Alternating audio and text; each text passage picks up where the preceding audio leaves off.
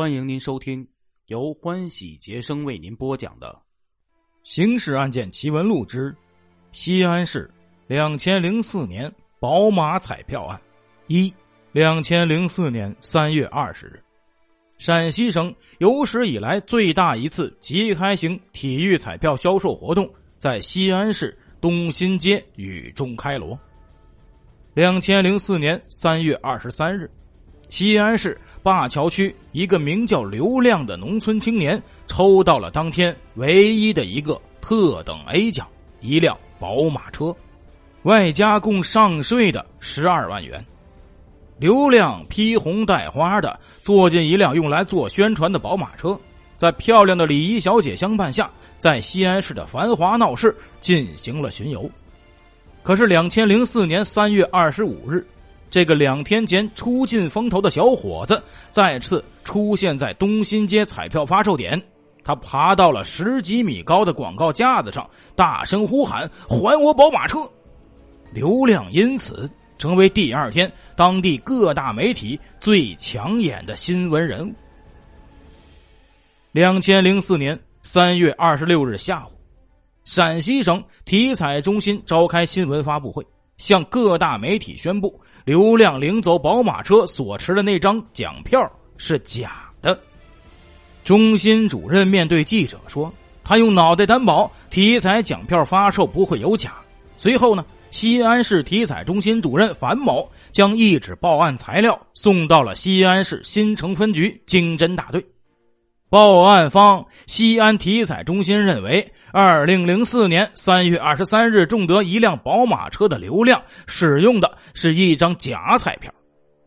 刘亮于两千零四年三月二十七日在自己的农家小院里召开了新闻发布会。声称拿生命担保，他的奖票是真的。如果彩票是假的，造假的人也在体彩中心内部。不仅如此，刘亮还把省市体彩中心起诉到了新城区法院。西安市局专案组面临的难题却是不知如何立案。按惯例啊，公安机关接到报案后，应该依据报案人所述。对被报案一方立案开展调查，案是体彩中心报的，但刘亮坚持自己的彩票是真的，假彩票是负责验票、登记和保管彩票的工作人员孙成贵调包的。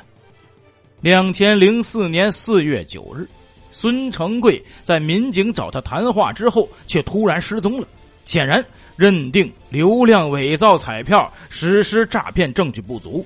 公安机关不能以此立案，可是刘亮已经向法院起诉，新城区人民法院也已经决定于两千零四年五月十九日开庭审理此案。此时，刘亮已成为新闻人物，他的身后有一个庞大的律师团在支持他。即使刘亮胜诉，警方排除他作案的嫌疑，同样缺少证据。随着对案件的进一步调查，警方注意到了在彩票发售过程中的违规现象。查阅此次彩票的发售档案、登记表、公证书，并调查发行人员，民警发现这样一些问题：中奖登记表并没有按要求进行中奖登记、签名和工作人员签名；已兑奖彩票也没有登记编号，票面未做任何标志。并由工作人员自行保管，公证人员没有保管本应由其保管的二次抽奖的信封袋，对活动不符合规定的地方视而不见。警方分析，杨永明等人很可能在承办彩票发行中有造假行为。两千零四年的四月二十一日，专案组正式成立，对本次彩票销售活动进行全面调查。本次体彩六天内实际售出彩票金额一千七百余万元，共开四组奖，也就是说，一共产生了四位宝马车得主，他们分别为两千零四年三月二十日的四川人杨小兵，两千零四年三月二十二日的陕西汉中人刘小丽，两千零四年三月二十三日的刘亮，以及两千零四年三月二十四日的。河南宜阳人王军。警方通过户口查询系统查询，杨小兵的身份证号与户口所在地址完全不符，而王军的身份证号少了一位，两人所留联系电话也都是空号，唯独汉中的刘小丽确有其人。警方便选择刘小丽作为突破口。专案组成员连夜赶往汉中，一大早，他们就来到刘小丽户口所在地的中山路派出所。马文是新城分局经侦大队的一名中队长，最早经手此案。两千零四年的四月初，刘小丽曾在樊红、杨永明陪同下来过经侦大队，马文给他做过笔录，并且留下了他家的电话号码。等候刘小丽时啊，马文建议到电信局调一下刘小丽家的话单记录。话单取回后，专案组民警掏出身上带着的另一张话单一比对，一个惊人的发现就产生了：西安一个在本次彩票销售期间与孙成贵手机频繁联系的固定电话号码，也出现在刘小丽家的话单上，而且时间就在刘小丽中奖之前不久。茫茫人海中。一个中头号大奖的彩民，怎么会与一个一夫当关、万夫莫开的兑奖员事前就有这样的联系呢？信息反馈到西安，专案组决定立即控制杨永明。刘小丽叙述的中奖经过却找不出任何破绽。此前呢，面对记者，他也是这样一套说法：凭什么不让我领奖啊？告诉你们，这奖我领定了。刘小丽如此这般和警察僵持了一个多小时，直到民警点出与孙成贵的关系，他才沉默下来。刘小丽是通过表妹白丽认识孙成贵的。三十三岁的刘小丽是从陕北嫁到汉中的。两千零四年三月初，白丽跟他说，孙成贵在西安卖彩票，让他去帮忙做一次宣传，给两千块钱，包来回的车费。刘小丽呢，当下就应承下来。两千零四年的三月二十日，刘小丽坐火车来到西安，孙成贵开着一辆黑色的小轿车去接她，把她送到了胡家庙他姨家。两千零四年的三月二十二日一早，刘小丽与孙成贵一起吃的羊肉泡馍。席间呢，孙成贵将一张已刮出的草花 K 奖票交给了他。让他当天上午到东新街彩票发售现场登台领奖。按孙成贵事先的安排，刘小丽顺利的通过了两个人的验票，来到了孙成贵的跟前接下来，他又按孙的暗示，选中了那张有宝马车的 A 奖信封袋编号。公证员呢，大声宣布刘小丽获得了一辆宝马车加十二万元现金。他披红戴花的坐上了宝马车，进行了巡游。当他第二天去宝马公司办领车手续时，人家发现他的身份证已经过期，让他将身份证换过后再来领车。刘小丽没回汉中，就发生了流量爬广告牌的事后来呢，警察找他谈了话。刘小丽害怕，不想再去领这个奖。可后来，孙成贵又给他打来了电话，说宝马车领来卖掉了，他俩一人分一半钱。刘小丽已经在电视台里精彩亮相，已经被逼上梁山，他连退路都没有了。他这会儿啊，已经不再满足于当托挣那两个小钱了。谁能拿出什么凭据说他不是真正的中奖者呢？可是他怎么也没想到，警察会把他和孙成贵联系到一起。下午五点整，杨永明准时出现在西安专案组。他是作为报案方来的，手上还拎着劳军的茶叶和香烟，显得很轻松。警察呢也对他客客气气。与此同时，汉中方面警方对刘小丽的心理攻势却在继续。当天晚上。刘小丽终于放声大哭，将如何受孙成贵的指使冒领大奖的经过向警方和盘托出。拿下，新城分局经侦大队大队长看到了手机上的短信后，心里有底了。他突然跟杨永明翻了脸：“杨永明，你以为我们不掌握你吗？老实交代吧。”杨永明，浙江省湖州人，现年三十三岁，经商多年。前些年啊，他在贵阳市做床上用品生意时，曾经给一个做体彩生意的大哥提供过奖品。这位大哥后来的体彩生意做到了甘肃、陕西，杨永明呢携床套、被套追到这边，因此跟陕西省体彩中心的头头脑脑也混熟了。一九九七年底，杨永明也加入了体彩的行当。这些年里，他在陕西境内做过体彩发行代理，共二十次，足迹呢遍布陕南、陕北和关中地区，其中西安七次。孙成贵是他两千零二年在汉中发售彩票时认识的。当时啊，孙成贵开一辆幺三零客货车给杨永明拉货。两人合作了几次后，孙成贵就索性扔下客货车，专心给杨永明打工了。这里需要说明啊，彩票承包商是怎么挣钱的？以杨永明这次承包的销售额度为六千万的即开型体育彩票为例，彩票实际销售额的百分之五十要以实物或现金的形式返还给彩民，百分之三十五呢为公益金，其中。国家和陕西省体彩中心的公益金分别为百分之十五和百分之八，市体育局的公益金为百分之十二，彩票成本费用为百分之三，省体彩中心再拿百分之一的管理费，杨永明可以拿到的是剩下的百分之十一的发行费。作为承包商啊，除宣传广告、场地租金及雇人等开销，剩下的才是纯利润。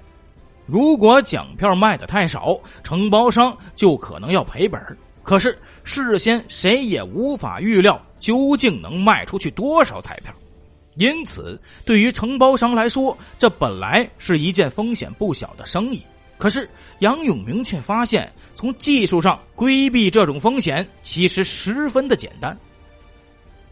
即开型彩票发行与销售管理暂行规定明确规定设奖方案，彩票的印制、保管、发放以及兑奖都是彩票承包商不能染指的。可是杨永明的一系列违规行为却并没有受到应有的干预与监督。中奖证明单是他打的，信封虽说是在公证处封的，杨永明却在场。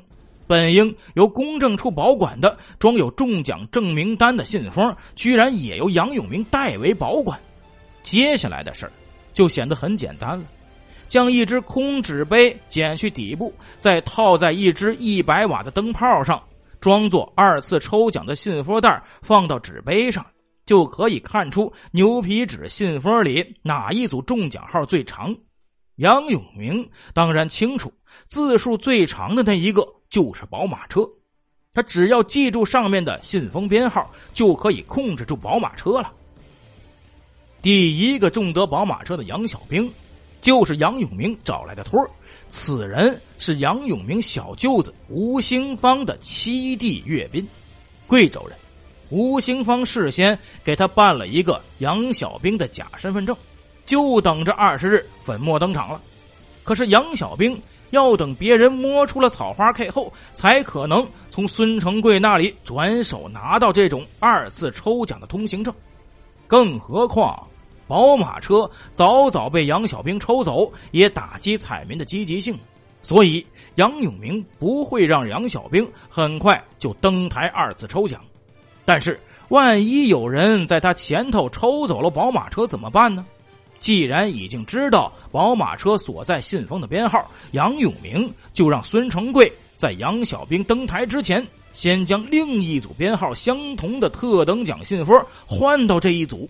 这样呢，即使有人抽中了这编号，也拿不走宝马。等杨小兵上台，孙成贵再把原来的信封换回来。两千零四年三月二十四日晚十一点。杨永明仅仅交代了杨小兵冒领的这一辆宝马车，对其他的事儿闭口不谈。专案组抽调以审讯见长的经侦支队五大队高晓东、宗明竹、赵旭连夜提审杨永明。经过三天三夜的奋战，杨永明交代出本案另两起宝马车以及在延安榆林骗得八辆轿车的犯罪事实。除了杨小兵、刘小丽与另一个化名王军的托都是孙成贵找来的。孙成贵没有按规定在草花 K 后面记录下中奖人的姓名、身份证号码作为背书，其目的就是转手再把草花 K 交到托儿的手里。每组大奖备有十二辆奖品车，托儿们凭着别人的草花 K 领走一辆。两千零四年一月、二月，在陕北的延安市以及榆林的泾渭、定边、衡山。